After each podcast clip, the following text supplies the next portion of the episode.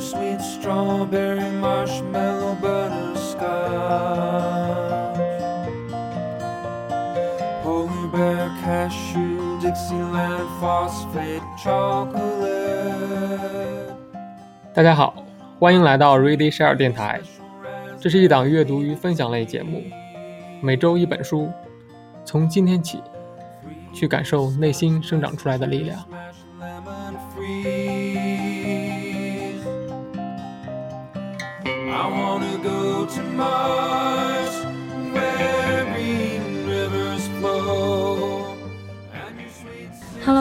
小伙伴们，大家好，我是不幼之，大家可以叫我柚子。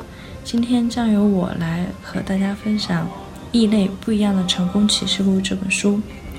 首先介绍一下作者马尔科姆·格拉德威尔，加拿大人，目前是《纽约客》杂志撰稿人及畅销作家。他的畅销书作品有零千年的《引爆点》，零五年的《决断两秒间》，零八年的《异类》，还有零九年的《大开眼界》。引言部分：罗塞托之谜。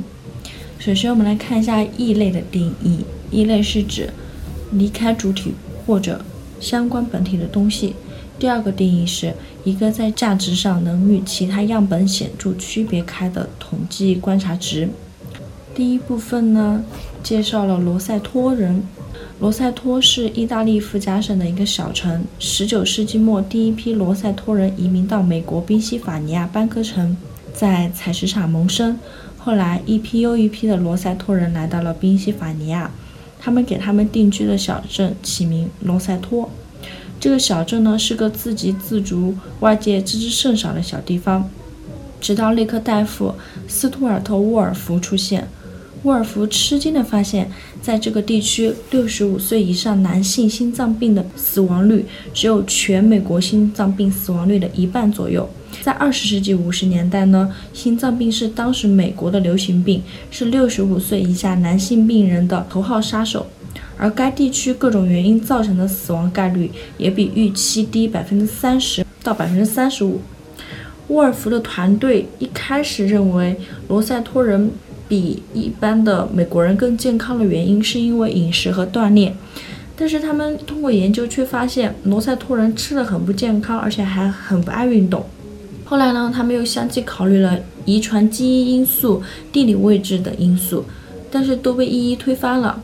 后来，沃尔夫意识到罗塞托的秘密在于其社会自身。这里的人崇尚平等观念，富人不会浮夸炫耀，整个社会都愿意帮助失败者走出困境。罗塞托人将他们意大利南部的本土文化移植到了宾夕法尼亚州山区的过程中，他们建立起一种强大的社会结构，使得他们免受现代社会的压力。这个在罗塞托第一次被观察到的现象，被学界称为罗塞托效应。它说明了社区环境和个人健康之间的关系，也就是说，大家一直以来传说的心情影响身体、心理影响生理的说法，在一个社区规模的人群中得到了证实。人类栖身其中的自然环境和社会环境，对人的发展发挥着不可磨灭的作用。下面是第一部分机遇，第一节马太效应。我们通常认为呢，个体特征的卓越是一个人出类拔萃的根本原因。人们通常不假思索地将个性与成功联系起来，这种认识在传统观念中根深蒂固。但是在《异类》这本书中，作者想证明，个性作用并非个人成功的决定因素，先天优势、非凡机缘、文化优势、家庭传承，都在无意识中限定了我们获得成功的方式。作者在这一章呢，通过介绍冰球队遴选球员的机制，引出了话题。加拿大冰球职业青年队绝大多数球员的生日都集中在一月份、二月份和三月份，这是为什么呢？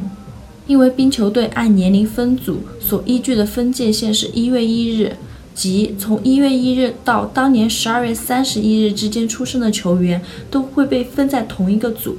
也就是说，一月出生的小孩是在同年纪比他小的队友争夺晋级权。虽然几个月好像没有太大的差距，但是在青春期到来之前，几个月的发育也会在身体生理成熟度上表现出巨大的差异。这种球员出生月份集中在头三个月的年龄偏斜分布，是三种制度共同作用的结果：筛选、分组和区别训练。出生月份靠前的孩子，因为体能更强，更容易进入天才组，进而，在天才组得到强化训练，得到更好的锻炼。这样一来，生日靠近年龄分组日的球员获得了巨大优势，而那些生日月份靠后的孩子，不是因为天赋不够，只是因为晚了几个月出生，体能没有发育好，却因为不太科学的筛选制度而被提早淘汰。这种遴选队员的方式，很好的证明了社会学家罗伯特·莫顿的自证预言，即事情从一个错误的假设开始，然而基于此而采取的行动，导致最先错误的假设最终成真。这种由于选拔机制导致的不公平，现在广泛存在于很多领域，比如学校教育领域。有的家长认为，无论孩子在幼儿园有着怎样的劣势，都会随着年龄增长而很快消失，但是因年龄大几个月而显现的微弱优势，会在孩子的成长过程中不断积累，最终导致孩子走向成功或者不成功、自信或者不自信的轨道中，其影响会延伸许多年，这也叫马太效应。马太效应是怎么来的呢？它出自新约马太福音，凡有的还要加给他，叫他有余。凡没有的，连他所有的也要夺去。马太效应就是强者越强，弱者越弱的现象，贫者越贫，富者越富。现实中就是指，只要获得了每一点的成功，就会产生累积优势，使之拥有更大的机会获得更卓越的成就，也就造就了贫富差距。第二章呢，叫亿万小时法则。作者认为呢，人们眼中的天才之所以卓越非凡，并非天资超人一等，而是付出了持续不断的努力。一万小时的锤炼是任何人从平凡变成超凡的必要条件。要成为某个领域的专家，需要一万小时。按比例计算，就是如果每天工作八小时，一周工作五天，那么成为一个领域的专家至少需要五年。下面我们来分享比尔·乔伊的机遇。比尔·乔伊呢是美国计算机界非常出名的一个天才。他在大学的时候有幸考入了计算机学科领跑者——密歇根大学。然后呢，第一次使用了分时系统。这个系统呢不是键盘打孔机，从而大大的提高了编程效率。然后他又恰巧发现密歇根大学机房管理系统有漏洞，想学多久就学多久。于是呢，他就可以在这里夜以继日的练习编程。这些都是他能练习编程一万小时的前提条件。除了比尔·乔伊聪明绝顶、热爱学习，这些一个又一个的巧合是他成功的一大要素。但是在他成为专家之前，他首先依靠运气获得了成为专家的机会。下面分享另外一个天才，比尔·盖茨的故事。比尔·盖茨在中学的时候，他转入了拥有分时系统计算机终端的湖滨学校。接下来呢，因为学校的家长会基金足够支付学校的电脑费用，他得以有机会去在电脑上练习编程。后来又进入了一一位同学家长开的公司，去给他们测试程序代码。后来又恰巧找到了 ISI 公司，为他们编写工资管理软件。然后呢，盖茨的家正好又在华盛顿大学步行范围内。华盛顿大学的计算机恰好每天凌晨三点到六点无人使用，这就使得比尔·盖茨在上大学之前就有了非常大量的时间来练习编程。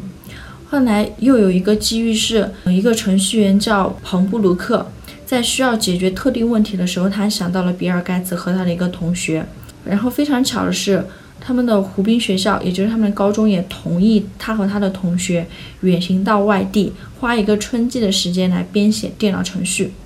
所有以上的这些机遇，实际上有着什么样的共同点呢？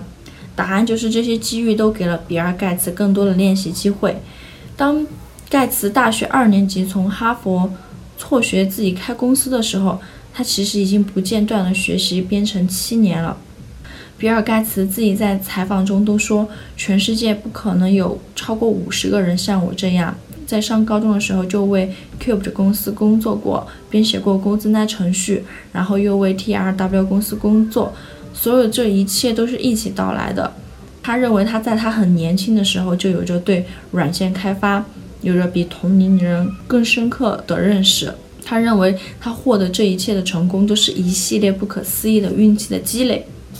现在我们将冰球运动员还有比尔·乔伊、比尔·盖茨的故事串起来，我们便能拼向通向成功更加完整的路径。乔伊、盖茨、甲壳虫乐队，无疑他们都深具天赋，但是使他们出色的不仅仅是他们非凡的才能，更重要的是他们所遇到的非凡的机遇。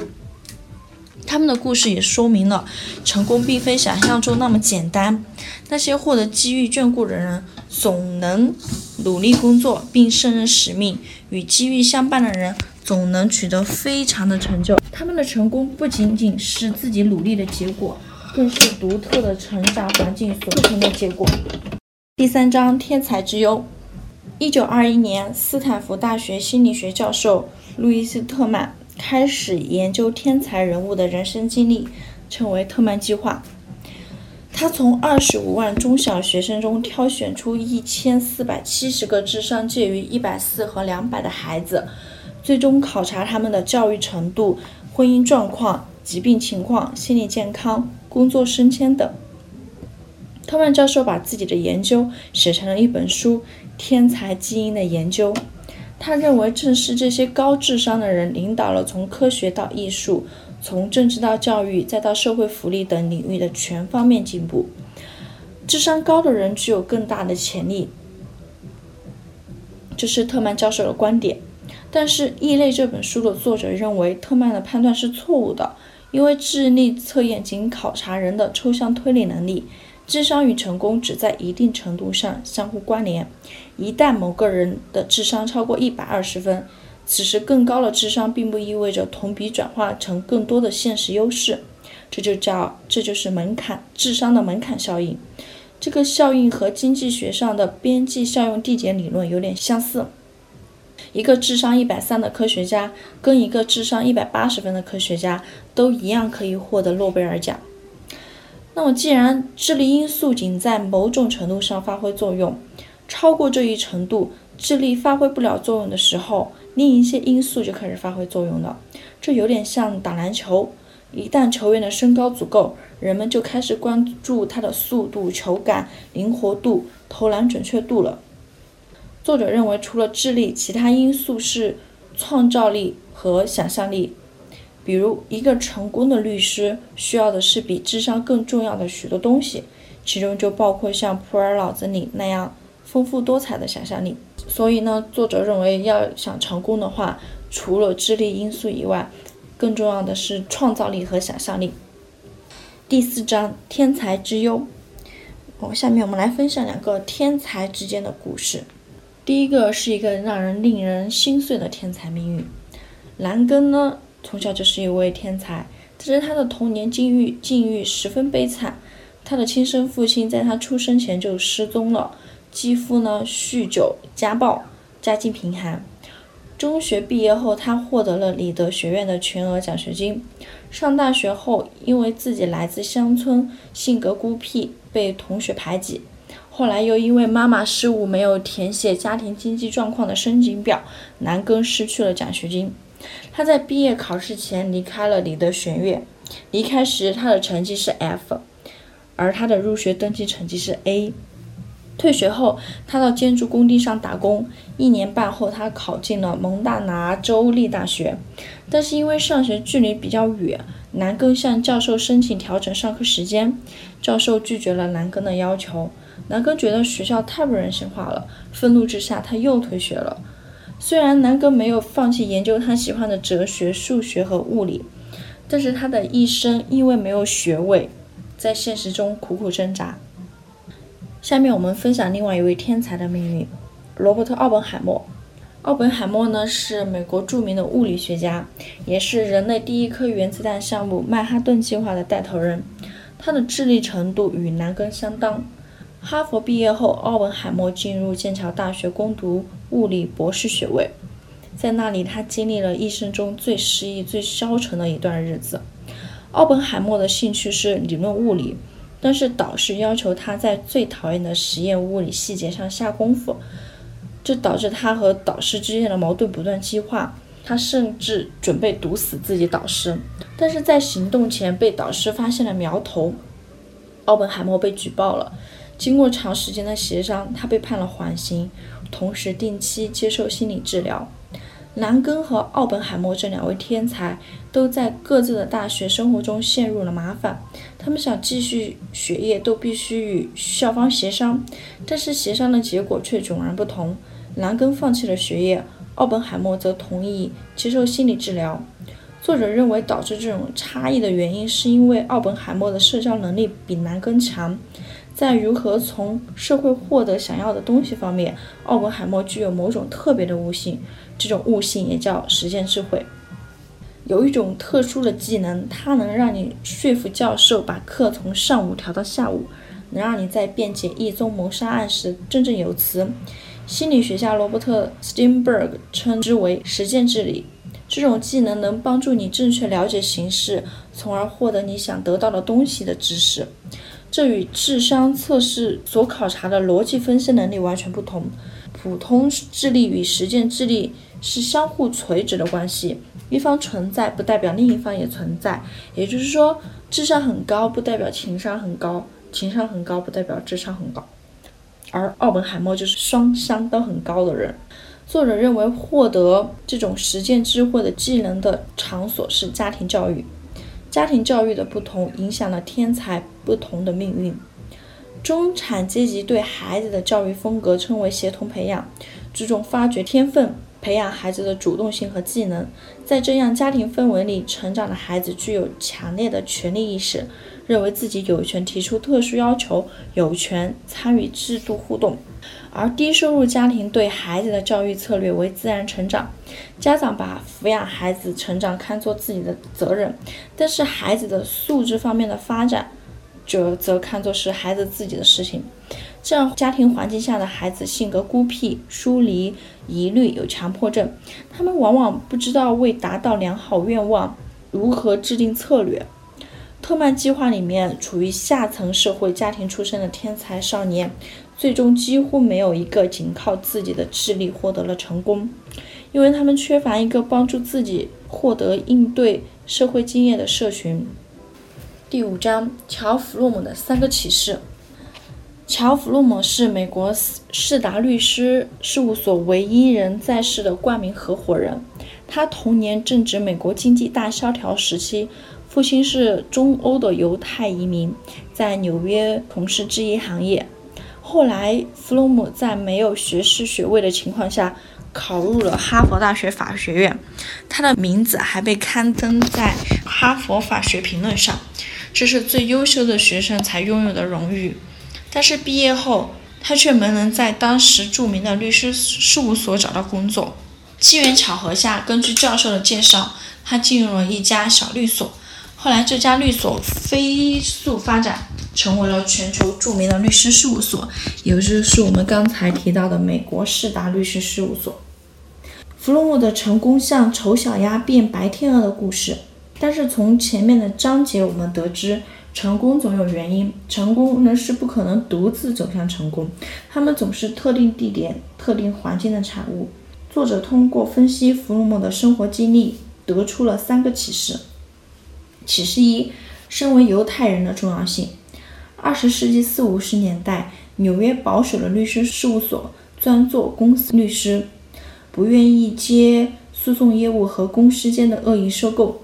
而当时布鲁克林地区的犹太人律师事务所所做的正是老派律师事务所不屑一顾的生意——诉讼、恶意收购。二十世纪七十年代中期到八十年代末，这个游戏规则突然改变了。市场趋向国际化，公司收购案件的数量和规模激增了百分之两千，恶意收购和诉讼忽然之间变得炙手可热。犹太人律所因为有着丰富的公司收购案件的经历，事业如日中天。仔细想一想，就能发现这跟比尔·乔伊和比尔·盖茨的故事多么相似。他们也曾身处前景不明的领域，更不敢奢望获得世界范围的认可。但是不久，电脑革命爆发，而他们恰巧已经积累了一万小时，他们已经做好准备。弗洛姆的情况也一样，他在世达花了二十年的时间，在其收购的专业领域磨砺一须。忽然之间，世界形势变了，但是他已经做好了准备。弗洛姆不是克服了逆境，而是原先的逆境忽然之间变成了机遇。第二个启示呢是生育潮低谷之幸。二十世纪发生了两件大事：一九三十年代的经济大萧条和第二次世界大战。出生在一九一一年之前的人口统计学意义上是相当不幸的，战争灾难冲冲击了他们的黄金岁月。而二十世纪三十年代出生的人，等待着他们的是完整的设备和人数充足的教师队伍。他们这代人可以得到更好的教育。当他们就业的时候，劳动力开始不足，但是需求高涨，因为紧随其后的人口高峰需要获得更多的商品和服务。到七十年代的时候呢，他们刚好四十岁，此时正值纽约法律界面临改革。开始为期十五年的企业并购黄金时代。对于一个想做律师的人而言，二十世纪三十年代早期是最佳的出生年代。启示三：服装厂与有意义的工作。许多世纪以来，欧洲统治者不允许犹太人拥有自己的土地，所以犹太人大多通过商业和手艺营生。第一次世界大战前的三十年间，进入美国的百分之七十东欧犹太人。都掌握一种手艺技能。十九世纪末到二十世纪中叶，服装贸易一直是纽约经济规模最大、最活跃的组成部分。在纽约从事制衣业的犹太人学到了现代企业生存之道、市场调查、工业生产、流行文化等。而爱尔兰和意大利移民主要从事体力劳动，墨西哥移民在美国主要从事的是水果和蔬菜种植。一份令人满意的工作需要具备怎样的属性呢？作者在书中提到，一份令人满意的工作一定具备以下三点：自主性、复合性、付出与回报的关联性。能赚多少钱不是使我们快乐的最终源泉，使我们快乐的是这份工作在多大程度上能让我们实现自我。充满奇迹的服装行业，比尔盖茨从事的编程行业。都具有这三个属性。服装工业奇迹的最重要的影响之一是，在从事有意义工作的家庭中，成长中的孩子获益最大。乔·弗洛姆从父母身上学到了从事法律或者医生职业从一开始就需要具备的品质。如果你努力工作，维护自己的利益，运用你的智慧和想象力，你就能在现实世界中实现你自己的愿望。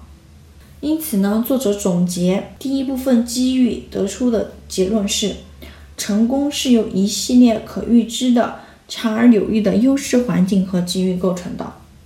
本书的第二部分文化传承，第六章小镇哈伦，荣誉文化。荣誉文化根植于高地或附属地区的边缘地带，如意大利的西西里岛和西班牙的巴斯克山区。这种解释的逻辑是：如果人们居住在多岩石的山坡地带，由于那里很难耕种，人们大多依靠牧羊生活。游牧文明和耕种文明大相径庭。从事耕种的农民能否活下去来，依靠的是人与人之间的相互合作；而从事游牧的牧民则更多依靠自己。农耕的农民不必担心他们的庄稼一夜之间就被人全部偷走。但是牧民就会有这样的担忧，实际上他们一直生活在牲口被偷、整个生活被毁的恐惧之下，这就养成了他们好斗的性情。他们必须通过自己的言行表明自己不是弱者，要对危及他们名誉，哪怕是最轻微的挑战，予以最坚决反击。这就是荣誉文化的含义。只有在荣誉文化范围下，才会发生老绅士因为人格受辱而枪击他人的事件。也只有在荣誉文化范围下，法庭最终判决此项谋杀指控因捍卫荣誉而发生不成立。美国南方大多是英国从事游牧的移民的后代，这种荣誉文化呢，可以解释美国南方独特的犯罪模式。美国南方谋杀率是全美最高的，但是财产犯罪和外来人口犯罪很少发生。这给我们的启示是什么呢？人们时常以各种理由拒绝以文化差异这种更广阔的背景来思考问题，因为这是种族文化观念促成的结果。我们总是避免因为民族特性标签而对个人产生先入为主的偏见。然而，我们没有意识到，人们的确深受种族文化的深刻影响。文化传承是事件背后更强大的力量，它植入人性，影响长存。经过数代传承，即便产生文化的经济社会、人口等条件已经消失了，这种文化也会一直完好无损流传下来。文化直接决定了我们看待世界的方法和行为模式，其作用如此巨大。以至于没有它，我们将无法认知世界。第七章，飞机失事的族裔理论。作者通过大韩航空801航班和哥伦比亚艾维安卡航空空难事件，引出了族裔文化对飞行员操作的影响。这两起空难发生后，专家对机长和副机长之间的对话录音进行了分析。航班副机长在发现危险情况后，与机长沟通时使用的缓和性语气。这一术语是指低调处理所说内容以取悦听众。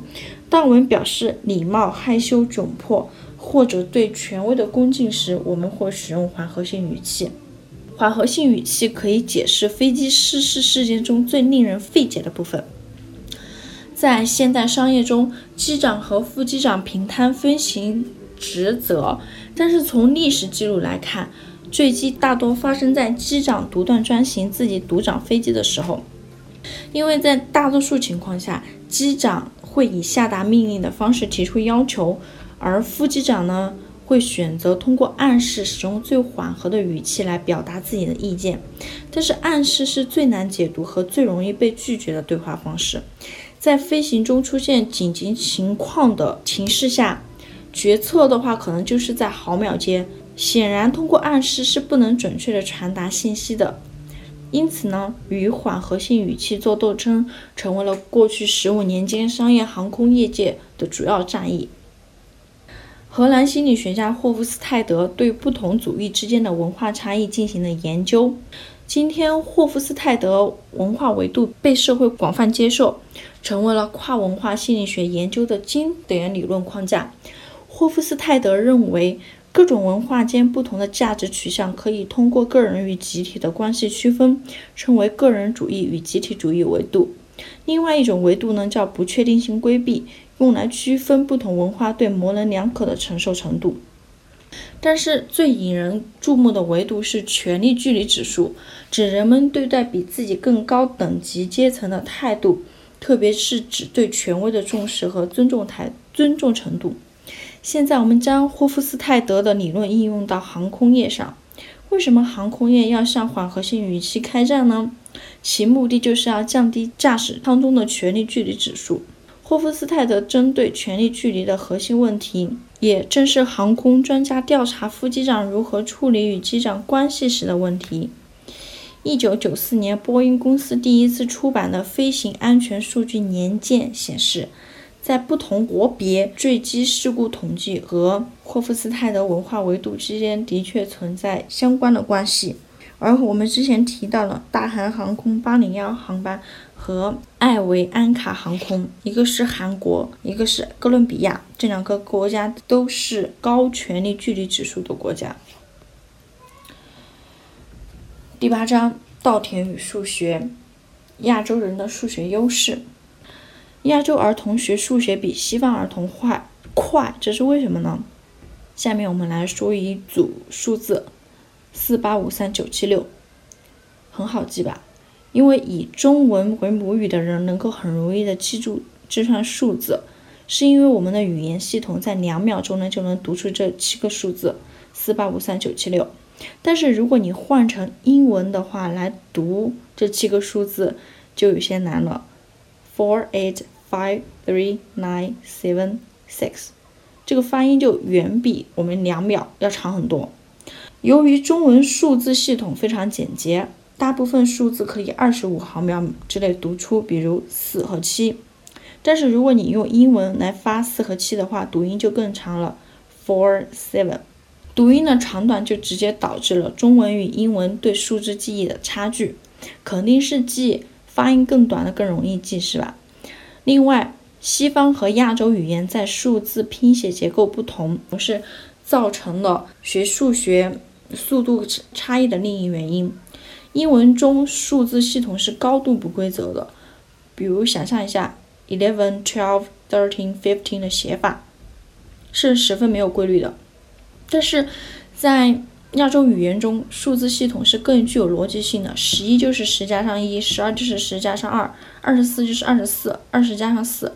这也意味着亚洲儿童在进行数学基本运算的时候更容易。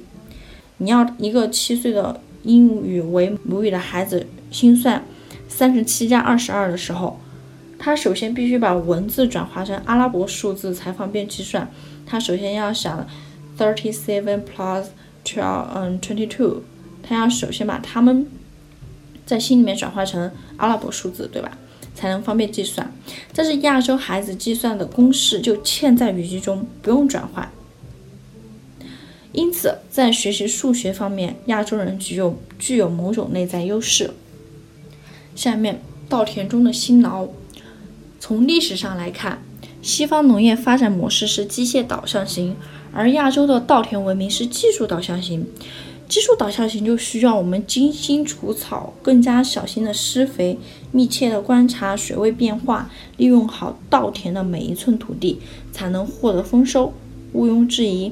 千百年来，种植水水稻的农民是种植各种各类农作农作物的农民中最辛劳的一群。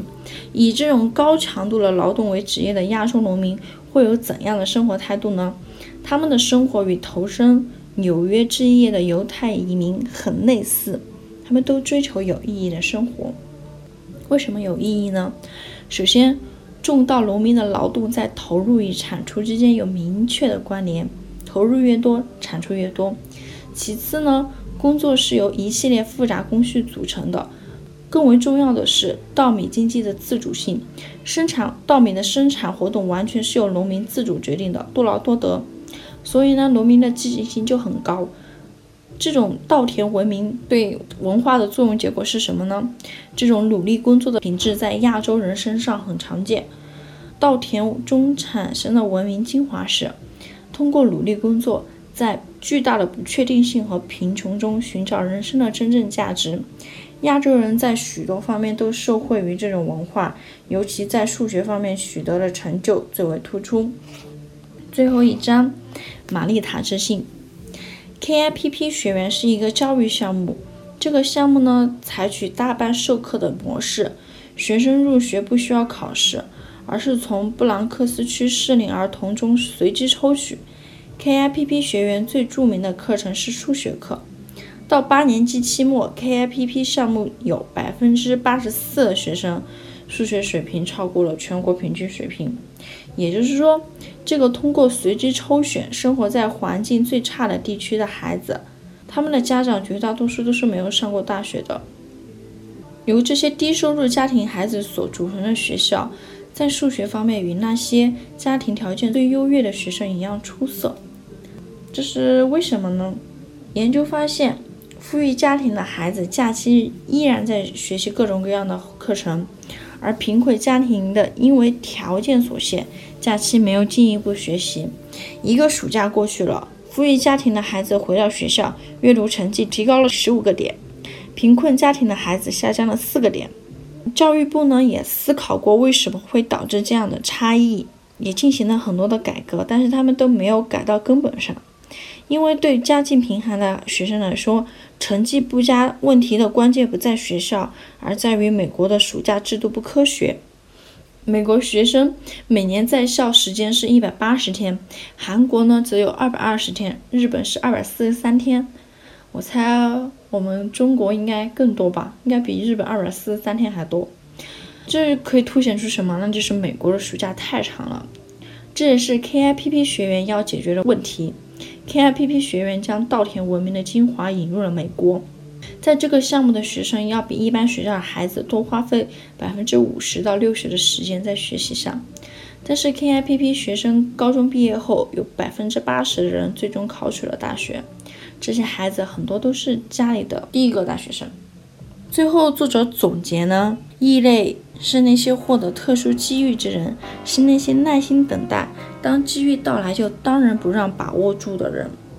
其实用我们中国话来说，要想取得成功的话，天时、地利、人和这三个因素一点也不能少。好了，我的分享就到这里了，谢谢大家。